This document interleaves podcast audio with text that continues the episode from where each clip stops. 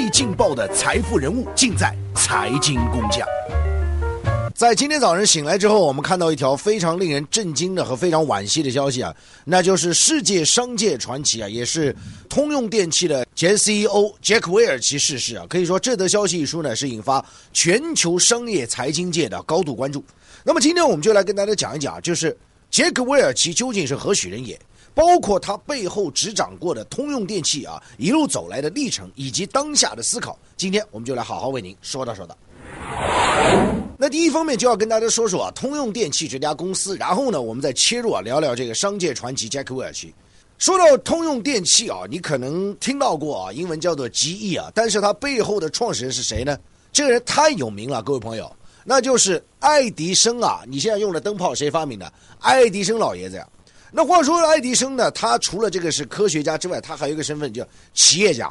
啊，因为在一八七八年的时候呢，爱迪生创立了这个爱迪生电灯公司。人家不仅是研发，而且生产。所以你现在去看爱迪生啊，我觉得呃，从一个营销家的角度、企业家的角度去看他啊，比科学家更多元呢。那么到了一八九二年的时候呢，爱迪生所创立的这个电灯公司啊，就跟第三方合并了。合并了之后，通用电气这家公司成立了。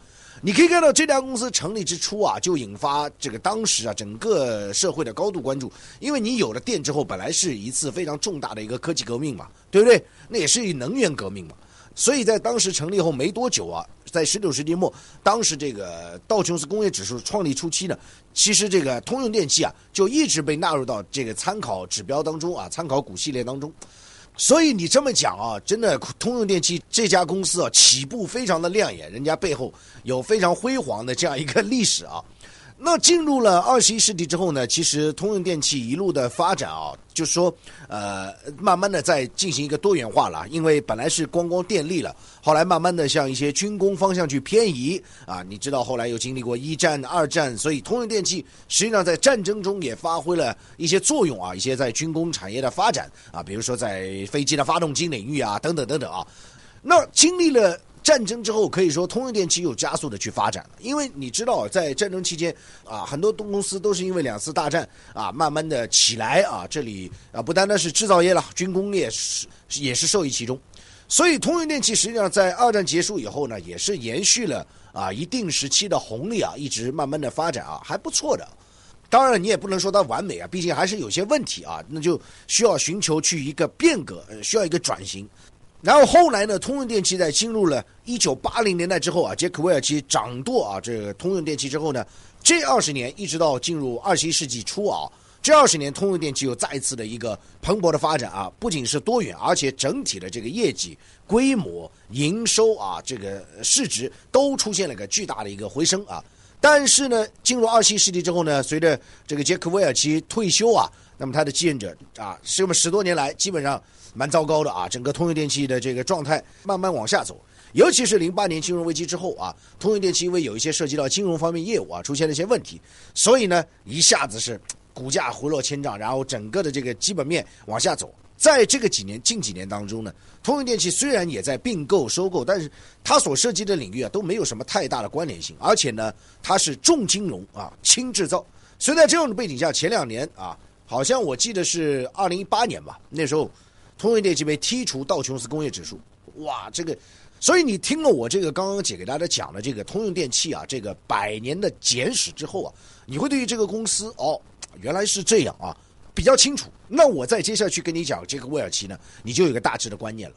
那杰克威尔奇呢，他是出生在二战爆发之前了，一九三零年代出生啊。那后来出生在美国之后呢，杰克威尔奇他后来就读大学嘛，他学化工出身啊。那后来呢？慢慢读好研究生，读博士啊，然后到了一九六零年代，开始加入到通用电气。那一直到一九八零年代呢，啊，杰克威尔奇开始掌舵通用电气啊。你可以看到，从六零年代到八零年代这二十年间，他在通用电气当中啊，可以说是摸爬滚打，也发现了这个公司很多问题。这公司有什么问题呢？一个就是官僚主义啊。什么叫官僚主义？就是他本来干活吧，他就觉得，哎，我业绩挺好，我挺努力，我咋工资涨得跟人家一样呢？我干好干差都是一样的，所以一方面这是个问题，第二方面他就发现什么问题呢？公司多余的部门太多，杂人太多啊，这个效率太差。第三个方面就是什么呢？哎，他觉得咱们这种公司啊，应该去更多元的去布局啊，而且在用人机制上要去优化。啊，所以一直有这个想法。那后来呢，人家做领导了，做一把手了，做 CEO 了。以 CEO 这二十年当中不得了，他开始大刀阔斧的改革。这就是我们第二块要跟大家讲重点。他所采取的对策略，对于通用电气来讲，是一个富有争议的。争议在哪里啊？首先第一点啊，他采取了大刀阔斧的改革，改革两个核心：第一个裁员，第二个卖部门、削减部门，没用的、不赚钱的给我剔除了。刚就职五年，然后呢，员工从四十多万砍到二十多万，啊，部门就不计其数了。砍的目的就是什么？一些盈利差的、人员多的、机构臃肿的，给我拿掉啊！他这有点像这个戈恩啊，有点像这个成本杀手啊，有 有点像啊，你有没有发觉？但是呢，说句实在话，他采取这个措施啊，内部人对他非常不满啊，所以有人给他起个外号叫“中子 Jack”。什么叫中子呢？相对于原子弹、氢弹啊，中子弹就是在不破坏城市的情况下去把人给干掉啊。所以有人就说他专门干通用电气内部的人，所以给他起个名字叫“中子 Jack”。那第二个呢，他采取什么呢？就是我在员工的管理上，我采取一个一个加大人才引进，第二个。我加大淘汰力度啊！虽然这个专业术语，他说起来叫什么啊？活力曲线，说白了就是末位淘汰制。那第三个就是什么呢？他就提出股东利益最大化啊，就是以完全以投资者作为一个非常重要的一个核心点啊。我我不管是做投资也好，我收购也好，我一定要看到盈利，我一定要看到指标啊，我一定要剥离那些没有用的东西，一些不良的资产，通通给我拿掉。哇！所以你可以看到他真的是下手非常狠啊。第四点，我就想跟大家讲，就是他的多元化啊，在他任期期间呢，通用电气啊，已经不简简单单的是什么啊，跟化工有关、电灯泡有关、呃，跟照明有关、跟这个发动机有关等等等等，还涉及了很多领域，各位朋友，包括说航太，包括说核能，包括说金融。所以，其实你可以看到，在这个二十年当中，他收购了非常多啊。我给大家举个例子啊，他这个几亿的这个金融资本呐，收购了什么？你肯定想不到，他收购传媒去了啊！NBC，我们做传媒其实非常关注，他收购 NBC 啊，把他这个给拿进来，你就可以看到他如此的多元呢。但是这也是一个两方面的问题，也为后来他实际上卸任之后埋下伏笔。就你收购的时候还不错，你高价，但是你后来如果不行了，这个怎么办呢？所以最终就是砍断翅膀啊！这这也是个问题。所以为什么杰克韦尔奇有争议呢？